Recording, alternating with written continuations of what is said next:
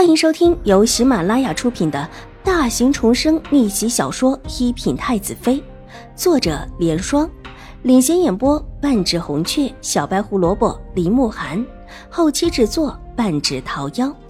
喜欢宫斗宅斗的你千万不要错过哟，赶紧订阅吧！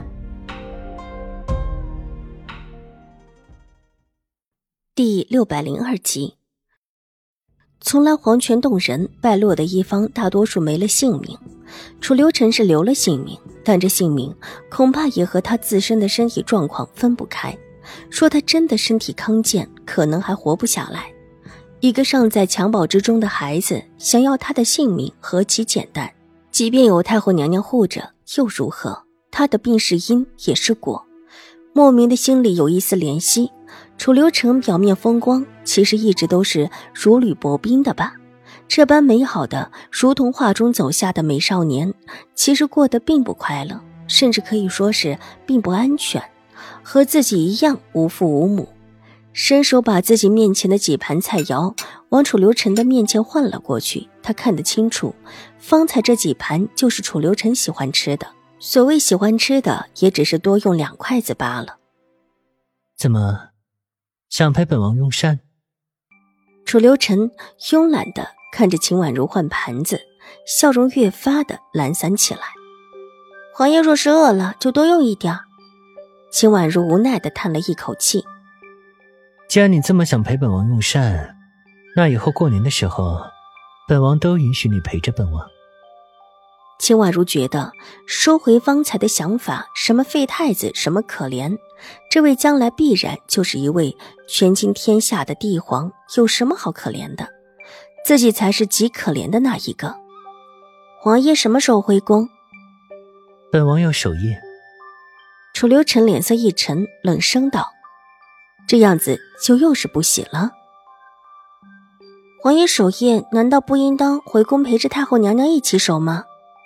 秦婉如小心翼翼的问道。生怕又惹得这位王爷不高兴。莫不是你不愿意陪着本王一起守？楚留臣斜睨他一眼。臣女不敢，但臣女出府时间久了，怕家里祖母母亲担忧。秦婉如越发说的小心翼翼。秦玉如他们发现自己不在，必然要找，若一直不回去，可就不好了。怕什么？本王会送你回去的。楚留臣漫不经心的道，站起身来，走到窗前。窗前的纱帘落下，但是可以看到窗外的情致。清秀的纱一眼就可以看到外面，特别是外面灯火通明的情况下。过来。楚留臣招呼秦婉如道。秦婉如站起身，走到窗前，看向外面的夜色。夜色通透，人来人往，热闹非凡。即便是离得远一些。也依然可以感应到街上的热闹。看，那边。楚留臣伸手过来，把秦婉如往他身边带了一带，伸手指着一处。秦婉如被带的踉跄了一下，撞到了楚留臣的身上，才站定注意力，却被下面的一幕给吸引住。长长的睫毛扑闪一下，愕然的问道：“他们在找什么？”长街当中。有几个人和周围的人显得不同，似乎是在寻找着什么。虽然他们的衣着不同，但同样都是年轻的男子。有的人站在这店铺的廊下，有的人在人群中，还有的人顺着人群而去。如果不是秦婉如现在站在高处，看得清楚，必然不会有人觉得这里面有相同之处。而这几个人中，最后面的一个人，就是之前秦婉如走出来的书铺子，那里面的暗影，似乎站着几个人。有一对世家小姐带着丫鬟走过来时，书铺里走出来一个人，上前拦住他们，之后便又退到一边。过一会儿，又一对主仆被拦下来。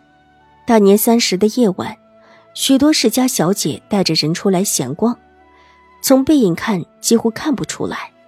但秦婉如还是敏锐的察觉到，被拦下的几对主仆的身高都不高，不像是年岁大的世家小姐。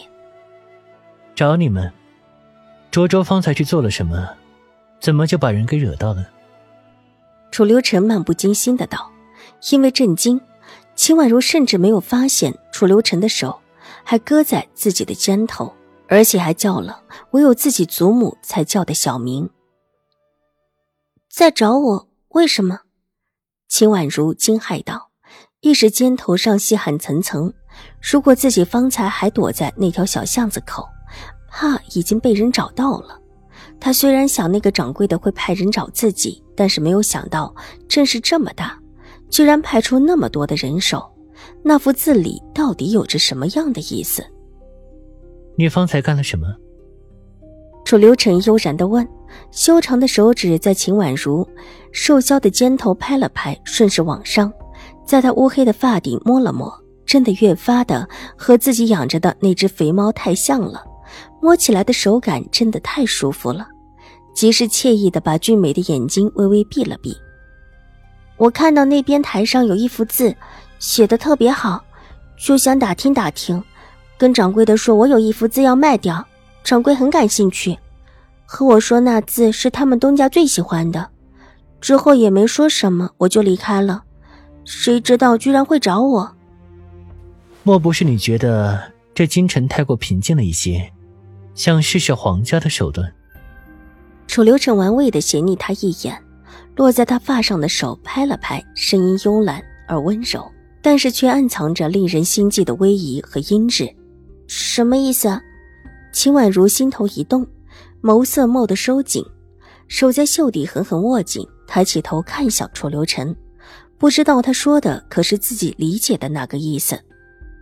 那样的人，可不是什么人都能派得出来的。楚留臣饶有兴趣的看着下面人群中找人的几人，看似随意，但其实配合无间。稍稍哪里出了一点事，便立时有了响应。这样的人手，自然不是什么人都能够派得出的。想不到居然在这里发现了一些端倪，倒真的是意外之喜。